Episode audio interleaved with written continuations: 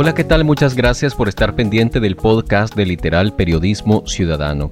Te invitamos a que te suscribas a nuestra plataforma de podcast, también a nuestro sitio web literalni.com, a nuestras redes sociales y por supuesto a nuestro canal de YouTube.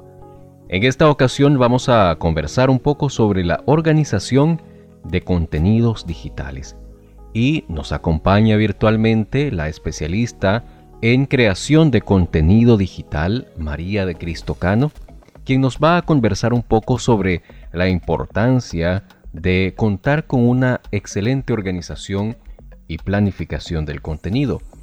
Ella señala que una planificación y organización correcta de los contenidos digitales ofrece un valor añadido a los seguidores de una organización específica o de un medio de comunicación.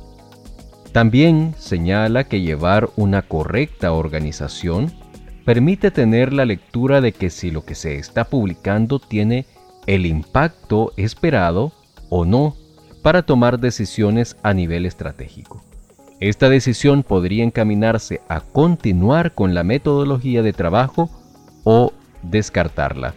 Pero vamos a escuchar qué nos sugiere María de Cristo Cano para la creación y organización de contenido digital. Ok, en relación a tu pregunta de por qué es importante organizar el contenido a publicar en redes sociales, em, principalmente para hacer un trabajo estratégico y no derrochar recursos. ¿En qué sentido?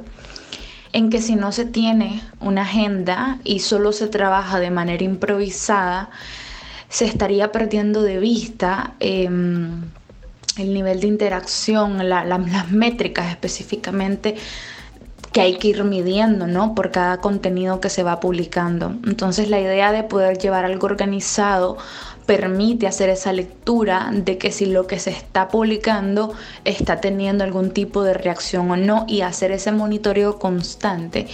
Em, al final va a permitir tomar, le va a permitir al medio o a la organización o a la persona tomar decisiones informadas y ajustar su estrategia. Y para mí eso es como lo más importante. Em, por otra parte, la organización también es importante porque al tener una calendarización, la audiencia va entendiendo mejor cuál es la agenda de este proyecto, de esta plataforma, la, audiencia se va familiarizando con esos temas y a la vez la plataforma o el proyecto va conociendo ¿no? Eh, los intereses de su audiencia. Entonces es como una comunicación entre dos partes, digamos, la, la audiencia y, o las audiencias, porque un proyecto puede tener hasta tres audiencias, idealmente se tienen que reconocer tres audiencias, pero digamos audiencias una relación entre o comunicación entre la audiencia y, la plataforma.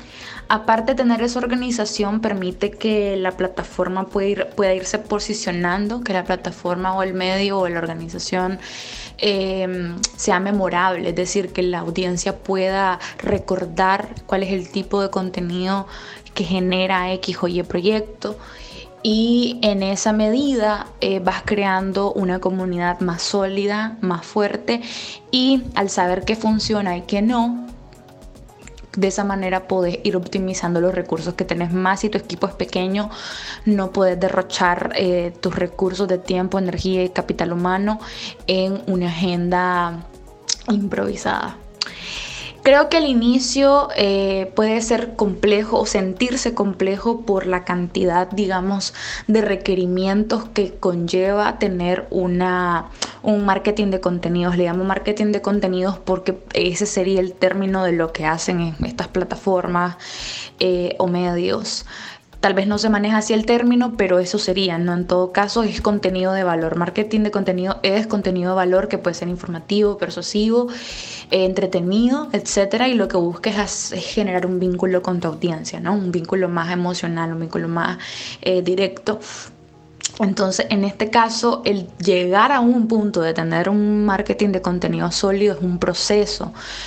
Em, entonces, más que complejo al inicio, yo diría que puede abrumar un poco por la cantidad de cosas que hay que tener claras, ¿no? Como tu audiencia objetivo, eh, como cuál es tu línea editorial, cómo se ve visualmente la plataforma, en qué tono vamos a hablar. Es decir, son varias cosas, pero lo que yo sí puedo decir es que todo esto lo va a descubrir con el tiempo.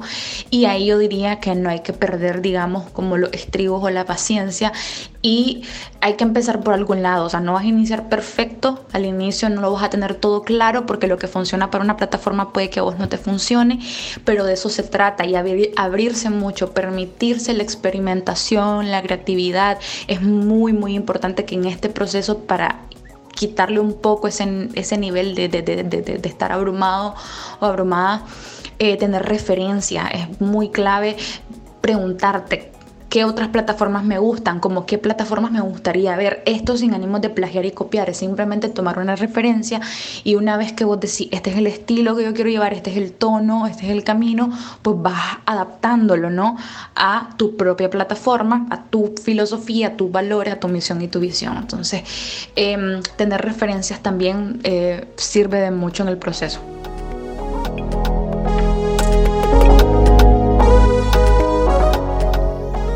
Si te gustó este episodio, recordá darle me gusta, compartirlo con tus amigos y también visitar nuestro sitio web literalni.com. Será sencillamente hasta la próxima.